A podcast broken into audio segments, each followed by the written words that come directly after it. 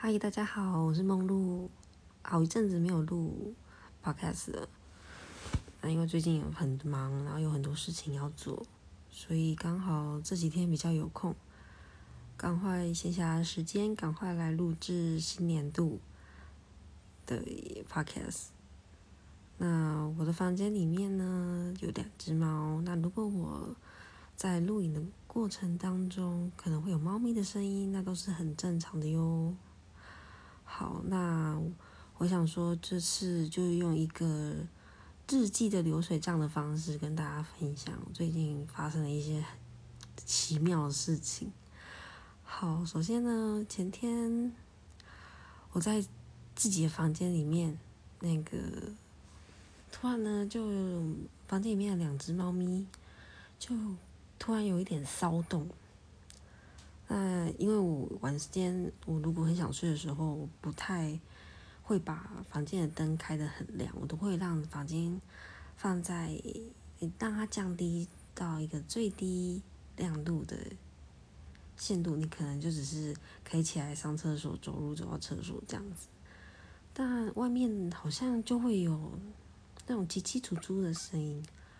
然后我想说，嗯，可能也是那种晚间可能会有鸟，然后停在我们窗外的那个铁栏杆上面。那我就不以为意，然后整晚猫咪就叫他们叫睡觉，那他们就觉得，哎，好像一直想要守在外面，好吧，我就以为可能是壁虎之类的。结果呢，隔天一早起来，那我正在化妆的同时，两只猫咪还是在那边，哎，守着那个窗外。那因为我有窗帘遮挡，我就哎很好奇。就打开一看，又发现居然有一只老鼠的身影在纱窗上面，啊，吓了一跳。哎，可是细看就觉得，哎，好像有花纹呢。然后我就仔细再稍微靠近一点看，我怕是一些什么什么大老鼠，就太可怕了。居然是一只蜜袋鼯。哦，在窗边捡到蜜袋鼯的。几率是多少啊？啊，太夸张了！因为我从来没有接触过蜜袋鼯，那我就先把猫咪赶到厕所里面去。那我又发现这只蜜袋鼯好像不太会怕人，所以我就用那个洗衣袋，软软软的软布洗衣袋，那就慢慢的靠近它。诶，它好像也没有想要逃跑的意思。好。那我就想说，我尝试抓它看看。那我就用推推推的方式，就是它原本是在纱窗里面，那推推推推推，用推的，因为它没办法直接这样拉起来，因为它的爪子太利了，它会整个卡在纱窗上面，所以我用推推推的方式把它推到那个房间里面的这个纱窗面这里。哇，这其实近看真的还蛮可爱的耶。那我就。嗯，它既然就不反抗了，我就把它整个包起来，一把抓起来，就放到，就把它捧起来，那就放到桌上，那就开始找了找小洞啊，找什么盒子里面钻啊，这样子，然后就突然发出了一个很像锯木头的声音，这样嚓嚓嚓嚓嚓，那超大声，我说天啊，啊，它可能是很紧张，可是它没有咬人，那也我就顺势摸了它的头。然后，嗯，这种外来种的生物一定是有人饲养，啊，可能是邻居吧，我在猜，因为我们这周遭其实没有什么树木，那我们附近这个社区大部分都是老人居多，啊，我们一开始就先上网查询一下有关于蜜袋鼯的习性啊，它能够吃什么啊，先安抚它这样子。那就把它关到一个小纸箱里面去通风，然后帮它准备一个毛巾，让它可以躲在毛巾的窝里。哦，其实这真的还蛮神奇的，因为我这几天一直在看那个宠物鼠配粮，就是好像有些养老鼠的主人，他们每个礼拜或是每隔几个一段几。嗯，一段时间之后，他们就需要去帮自己的那个什么黄金鼠啊什么，就是要帮他们配，就是他们吃的饲料。那因为他们要营养均衡，加上他们可能会挑食，所以我很喜欢看，就是主人在帮他们配粮。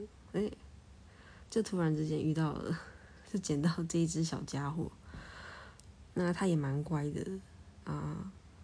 我第一次就是，哎，帮忙饲养那种有五只手指的宠物，像猫咪狗啊什么的，最多都是用嘴巴在跟你做互动。可是你你拿东西给蜜袋鼯，它是会用手去承接你给它的食物。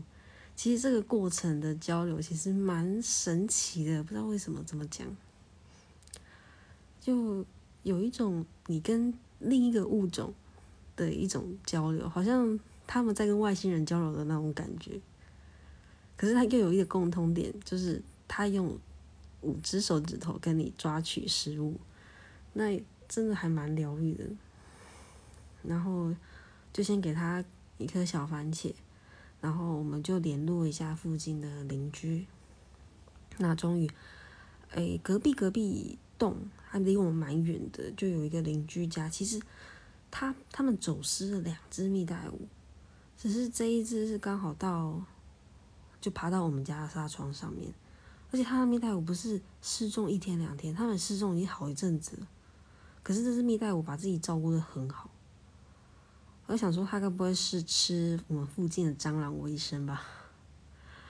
好，就是就是养的超好。那好，那就刚好嗯找到失主了。因为蜜袋鼯这种东西哦，看起来很可爱，可是它不好饲养，它必须要陪伴它，然后你要给它刺激，也要环境的刺激，然后你的空间还不能太小，而且它最重要是它需要。它可能需要同伴。如果它你一次只养一只，那如果你常常上班、外出什么的，那它如果感到就是孤单啊、无聊，它就会自残自己。它就是会把自己的咬掉自己的手啊、脚啊，或者是咬攻，好听说还会咬掉自己的阴囊，就是会伤害自己的身体。所以要养蜜袋鼯之前。就是每一个人都要三思，除非你对这样的物种非常的有热心热忱，我们才建议你去饲养哦。然后我朋友就笑我说：“我是是不是迪士尼公主，就会捡到猫啊、什么鸟啊，还有一些居然还可以连蜜袋鼯都捡到了，是怎么回事？”嗯，我觉得这。就是我住的这个区域，真的是还会遇遇到蛮多动物的，好奇怪哦。好，那这一段故事就在前两天已经结束。接下来这几天呢，我们在筹备我跟我先生的婚礼。那我们在拍婚纱这个阶段，那我觉得。准备一场婚礼还真的是还蛮麻烦的，不过就是我们双方家长都还蛮开明，所以我们就很多事情都很顺利，或是可以照我们的意思，然后也不用花太多的金钱这样子。然后有这几天我有看了看到一个 YouTube 的影片，他就说，哦是一个社会案件。就一个高材生，好像杀死自己的前女友，就是在路边，然后砍他四十几刀那一个。我就想说，嗯，两个人从认识、交往到在一起，到永远在一起这个阶段，其实还蛮，就是这个这个过程，其实需要一种。转化一种人与人之间的关系的转化，还有学习。像大家其实还蛮羡慕我跟我先生的模式，但我觉得最重要的是，我们各自都有自己的生活，我们不太依存对方，而且我目前还没有小朋友。嗯，对于小朋友这一块，我就顺其自然，因为我我觉得我自己不是一个会很喜欢自己。去照顾小孩这一块的人，所以我们就顺其自然。不过，诶，我觉得配偶，配偶是一个你要跟他相处可能会长达四五十年的人，所以最重要的是彼此，彼此的个性要能够呃对等的交流。怎么说呢？就先生不要觉得说自己可能在外面工作，那你就觉得自己好像比对方高一阶，他觉得哎，阿弟侬，你的是主妇嘛，家庭主妇的是，你厝里面啊，这这家事啊，那煮饭还有没下面困难的呀？可是这样这样的心境的话，其实这个男生就这样子。这样的男子，你要跟他相处一辈子，其实会很麻烦。我还我还蛮不喜欢那种，嗯，很难去就是转化自己那个转化自己的心态的人，他会觉得自己就是不可一世，就觉得自己好厉害哦，自己想的什么都对的那种人，就不愿意学习。像像我先生，我觉得他的好处就是我们两个可以彼此磨合。两个人在一起一定会吵架，一定会。但是吵架是增进你们两个关系的一个转类的点，那它是有必要存在的。所以我们在跟对方相处的过程当中，沟通这件事情很重要。那在吵架的过程一定会。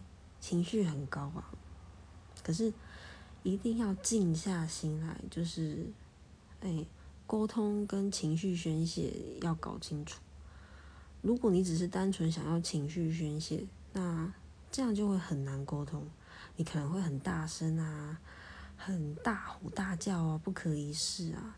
那我觉得另一半呢，最不可以发生的事情就是动手动脚。哦，家暴吼就分两种，就零次跟无无限次，他没有第二种，他没有第三种选择。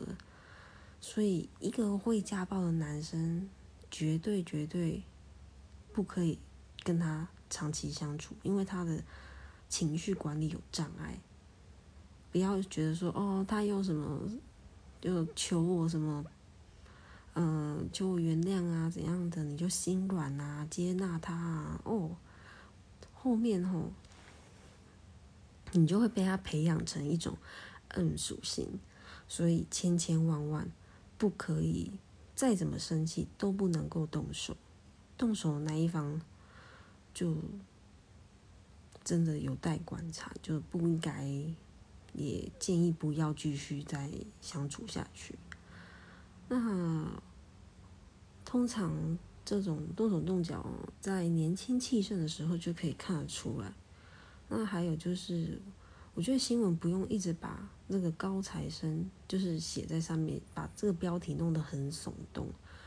不管是高材生还是低材生，都有很多情绪障碍的人。嗯，因为呢。当某一些人就是要靠着控制欲啊，靠着暴力来凸显自己有多么的厉害，多么的强大，多么可以控制他人。嗯，但他这种这样的人，其实心中会有一块是很自卑的。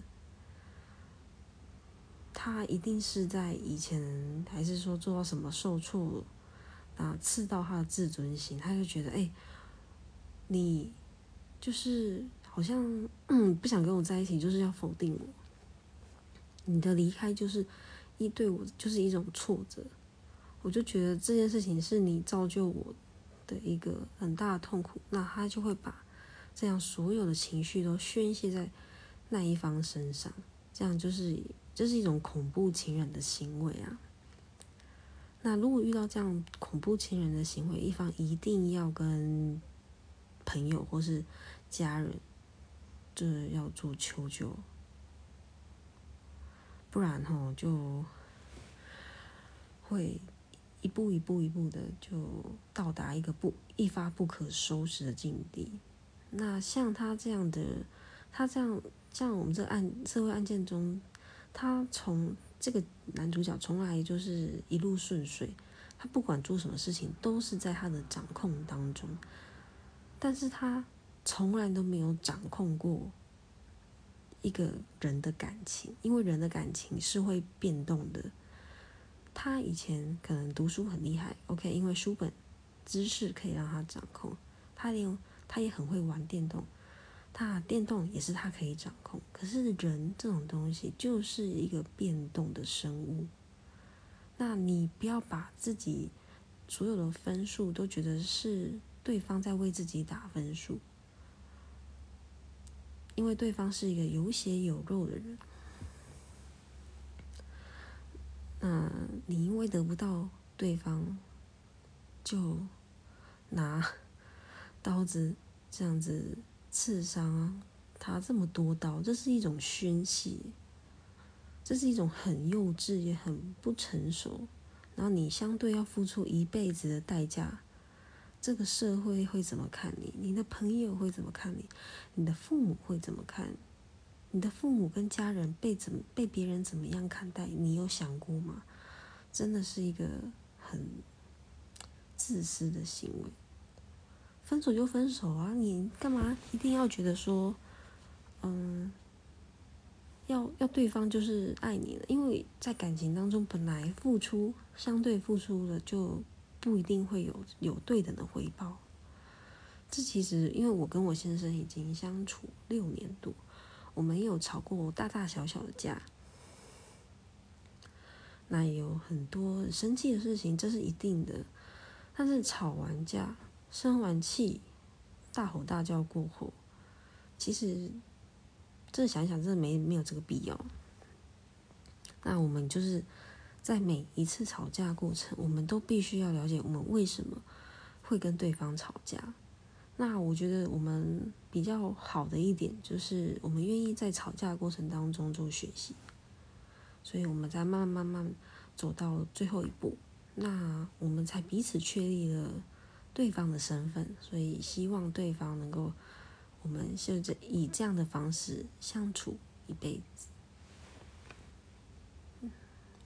所以有时看到这样的社会案件，其实还蛮心痛的，因为很久以前。我也有遇过一个疑似就是有精神障碍的一个男友，而且这这个男友在哎相处过后一阵子，你才有发现他有这样的迹象，可是他从来都不承认，而且我发现他也会哎很会说谎话，然后明明就是已经是我们两个都看到的事实，可是他就会假装没有看到。他会假装不承认，呃，比如说，哎，吵完架之后，我我想跟他沟通说，哎，你为什么要用三个字，然后再三叫我三个字的名字全名，然后在那个大庭广众之下这样大吼大叫？那他就说我没有做这种事情，可是你明明就有在大庭广众下大吼我的名字啊，而且真的很全部的人都在看。可是他就说我没有做这种事情，他一直重复说他没有做这样的事情，他不愿意面对这样的事情。那当下我就觉得，诶，这个这个人好奇怪哦，明明就是已已经是确立发生事实的这个样态，那你为什么要去否认他呢？因为这是我们两个都看到的事情，但他就是不愿意接纳他自己就是不好的这一块。所以我当时就觉得，哎，他这样就是其实是有符合，嗯，恐怖情人的其其中一个条件。所以，我那时就是，哎，下定决心，就是觉得，哦，我就慢慢慢慢，不要刺激他，那也不要再有跟他任何的，就是太过亲密的交流，啊，慢慢慢慢才能够脱离，因为这件事情真的是太恐怖了，所以。如果说你年轻的朋友，你的另一半，如果你男女男朋友还是不管是女朋友男朋友，你一定要就是观察他在面对挫折或面对诶不好的缺点那一面的时候，你要观察他怎么样去处理这个问题，因为他处理过程的问题，你就可以看到他，你跟他未来相处的那个模样。两个人相处，两住在一起，一定会有很多需要磨合的地方，尤其是对方要愿意沟通这一块，而不是假装看不见。那大家一定要好好的保护自己。嗯，这就是今天看到那个社会案件，觉得心情还蛮沉重的。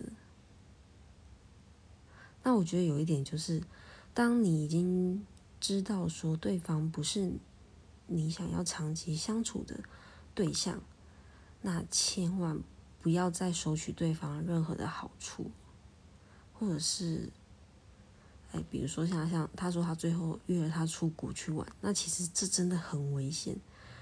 哎，不管是在国内玩还是在国外玩，你在国外你真的没有地方可以去，那那真的很恐怖，那真的他会这样很真的很危险。对方就是把你做什么事情，你看可能拍了你裸照，还是说要挟你怎么样的，你你真的无法反抗，而且你没有人可以求救。